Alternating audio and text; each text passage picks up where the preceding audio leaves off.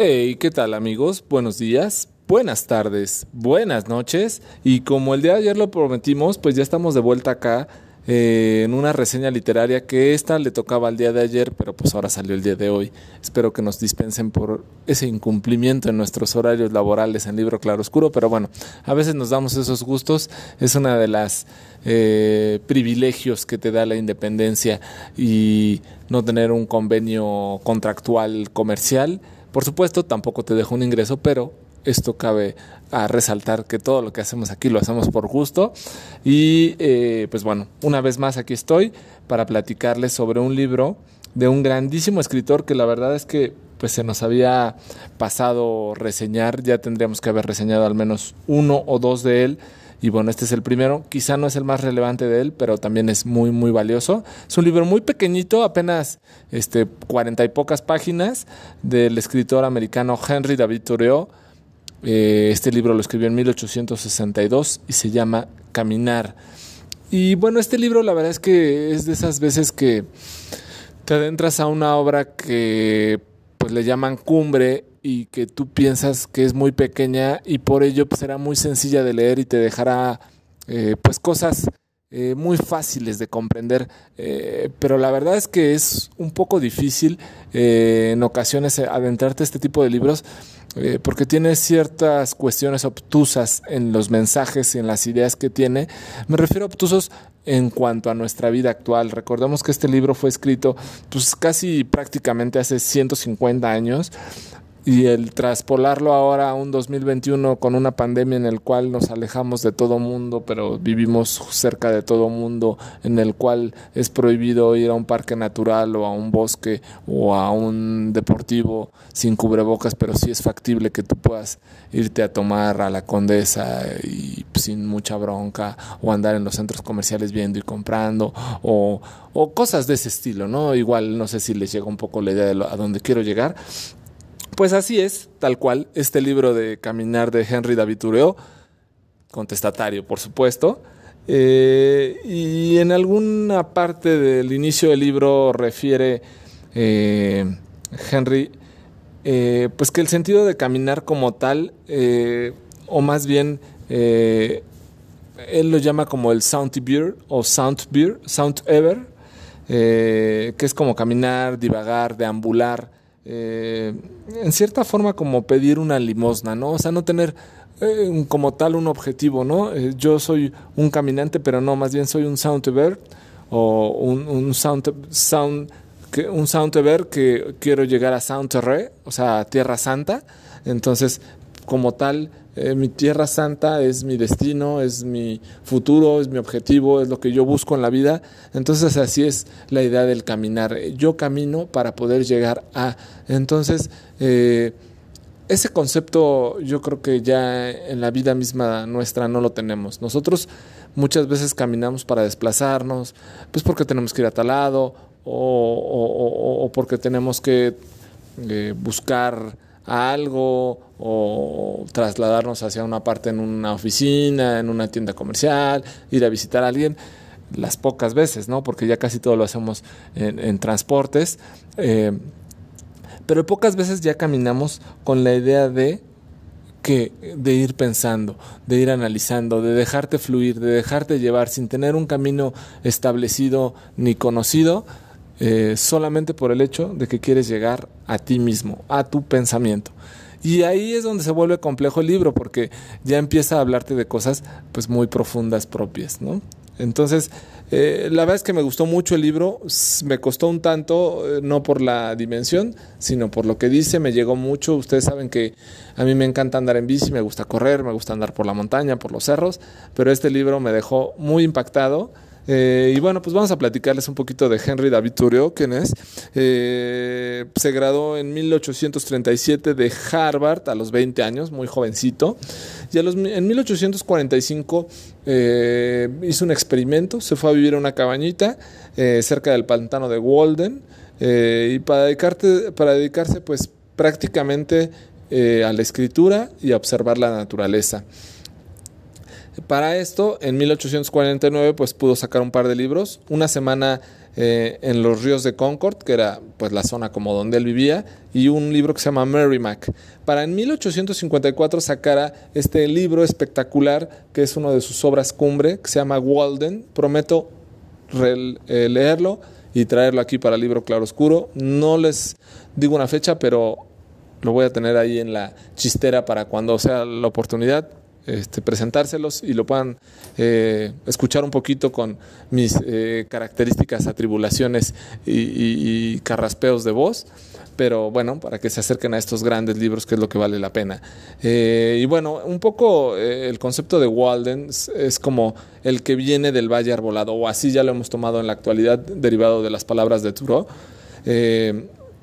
y pues también le dan un significado, ¿no? Como el significado de la, la, vida en el bosque, ¿no? Eh, entonces, siempre que se refieren a alguien en el Walden es como tener esta cabaña y estar solamente en el bosque para dedicarte a contemplar la naturaleza. Algo, pues la verdad que me parece muy bonito que pues muy pocos tenemos la fortuna de quizá poderlo hacer. Eh, bueno, pues ya para 1846 dejó el pantano, su experimento, regresó a la sociedad, por así decirlo, eh, y pues bueno, tuvo un problema porque no quería pagar impuestos, porque él estaba en contra de la esclavitud. Entonces, pues bueno, pues como que lo, lo encarcelaron y de ahí escribió un libro que es eh, el fundamental, me parece, después de Walden o antes de Walden, como lo quieran ver, que se llama Desobediencia Civil. Eh, y este libro pues es relevantísimo y llega a causar eco en personas como Mahatma Gandhi, eh, Martin Luther King, y bueno, eh, un poco en esta idea es eh, todo parte de un individuo, ¿no? No tal de una sociedad.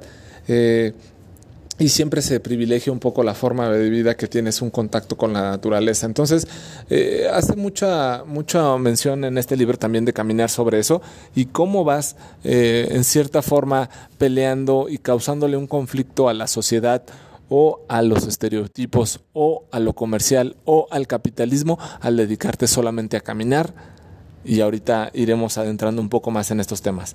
En su momento Laura Dazug Walls escribió un libro pues sobre Henry David Thoreau eh, y bueno, algún día platica, ¿no? Este ella se encontró pues así como sacada de onda, ¿no?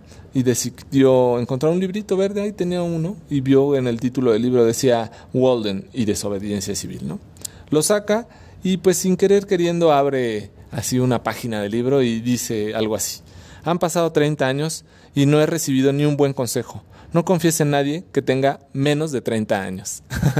Entonces, eh, de aquí eh, yo sé que quizá la querida nueva generación me vaya a querer matar por decir que una persona de menos de 30 no tiene un buen consejo por dar, pero me parece que en ciertas cosas tan relevantes como el darte la oportunidad de individuo, de apreciarte, de conocerte, de tener esa calma, de poder estar en la naturaleza, de poder pensar en lo que tú quieres, de poder disfrutar tu propia persona. En ocasiones me, me pasó, creo que cuando era más joven no me daba tiempo de pensar ese tipo de cosas y ahora que ya soy mucho más grande, no tampoco mucho, mucho, muy grande, pero sí más grande, eh, que casi el 80% de nuestra audiencia, eh, les puedo decir que pues sí, eh, vale mucho la pena el dejar crecer y tener buenos consejos para dar, pero desafortunadamente o afortunadamente, según se vea, solamente los puedes dar con experiencia. Entonces yo creo que a esto se refería un poco eh, eh, que, pues nunca confíes en alguien que tenga menos de 30 años. Eh, y bueno, Toro también decía que él fue a los bosques porque quería vivir pues deliberadamente, solo para hacer frente a los hechos esenciales de la vida y ver si no podía si no podía aprender lo que tenía que enseñar y no descubría al morir que no había vivido, no quería vivir lo que no era vida. Entonces eh, era una persona profundísima, pero también eh, el, cómo enfocaba eh, pues su concepto de naturaleza, su concepto de caminar en la naturaleza, su concepto de dejar ir tu vida para estar en un contacto con la naturaleza y la relevancia que tenía conocer la naturaleza desde ciertos conceptos. Eh, no solamente puedes eh, conocer la naturaleza por el hecho de decir, ah, qué bonitos cerros, qué bonitas montañas, tienes que darte la oportunidad de caminarlos y muchas veces ¿por qué no treparte un árbol y ver desde arriba del árbol cómo se ve todo, ¿no? Tener esa perspectiva que sí tiene el privilegio los árboles, los pajarillos, los animales que se trepan, pero nosotros como seres humanos luego estamos muy en ese concepto de tenemos que andar por esta brecha, tenemos que andar por este sendero, tenemos que andar en este camino, tenemos que mirar para allá, pero no nos damos la oportunidad de brincarnos un poco lo que nos han enseñado que tenemos que hacer para poder ver más allá y disfrutar la naturaleza y lo que en la vida misma o Dios nos ha dado para todos nosotros. Entonces, eh, en algún momento platica que él arrancó como de un pino eh, blanco una cresta roja y se las fue a llevar al pueblo y todo el mundo se quedó así súper sorprendido como diciendo, hey, ¿de dónde sacaste eso? Eso es imposible, nadie lo ha visto en años y no sé qué.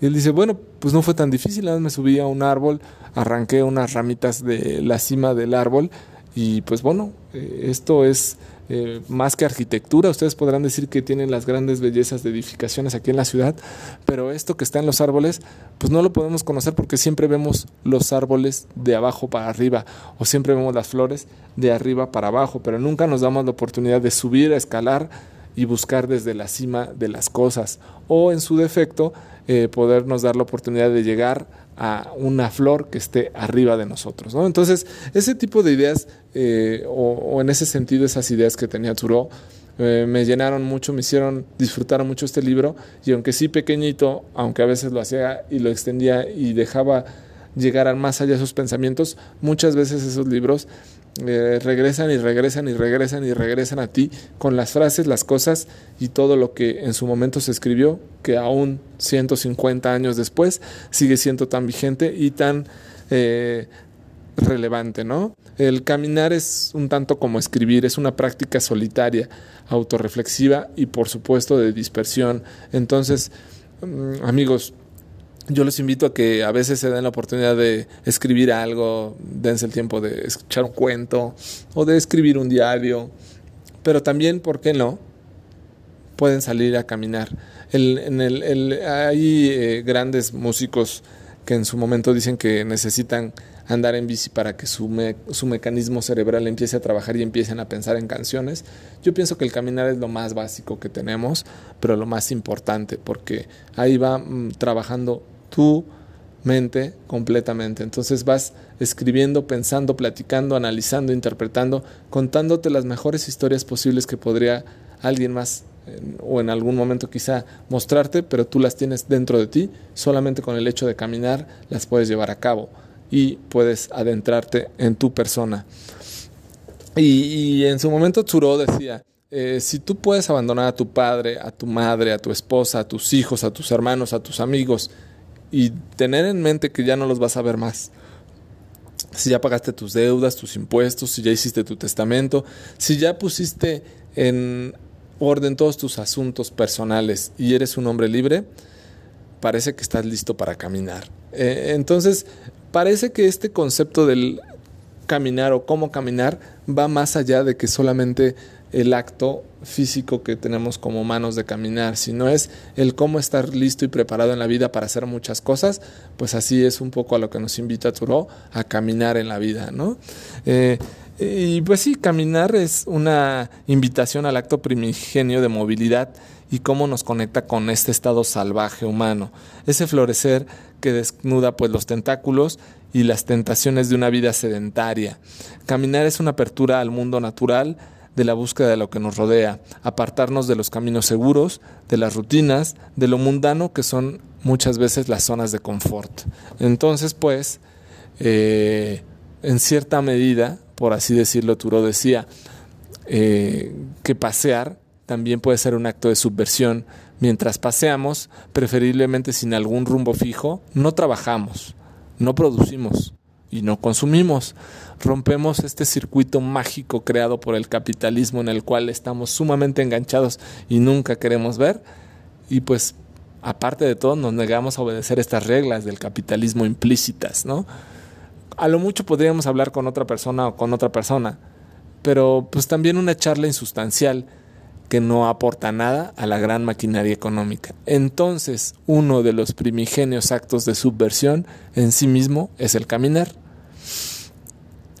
Él decía que las carreteras se han hecho para los caballos y los hombres de negocios. Y él viajaba pues relativamente poco porque no tenía prisa en llegar a ninguna venta, a ninguna tienda, a ninguna cuadra de alquiler o almacén, almacén al que lo llevara, ¿no?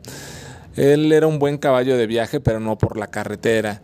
El paisajista para indicar una carretera usaba figuras humanas.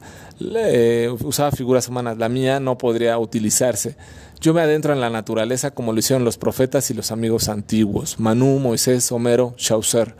Entonces, pues amigos, yo los invito a que dejemos, como ayer eh, en el término de esta película que les reseñé, a estar más atentos a la vida misma, a las cosas no automatizadas y por supuesto al instinto primigenio que tenemos como seres humanos, ¿no? A los que tenemos la fortuna de tener los cinco sentidos, pues hay que estar bien alerta de ellos y utilizarlos. Y por qué no en algunos momentos darnos ese lujo, que es darle un golpe y una cuchillada al capitalismo e irnos a caminar sin un rumbo fijo y solamente pensando en ser felices nosotros mismos.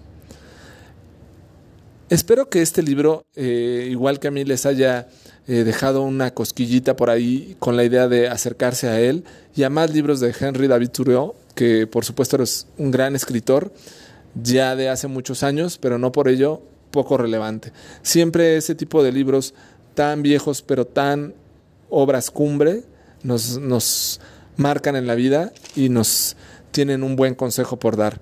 Eh, algunos tendremos más de 30 y podemos dar estos consejos, algunos que tengan menos, yo creo que también nos pueden dar, pero la forma en que comprendamos el qué es el caminar, yo creo que nos va a ayudar a tener una mejor vida. Yo soy Pavel, esto fue Caminar de Turó. Eh, buenos días, buenas tardes, buenas noches.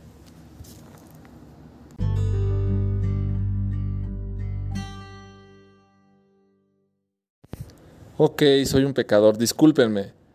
Ya estuve viendo en Flovio, se llama, y es algo así como Henry David Thoreau. Disculpen mi mal inglés, mi mal español, mi mal francés, pero lo sigo intentando.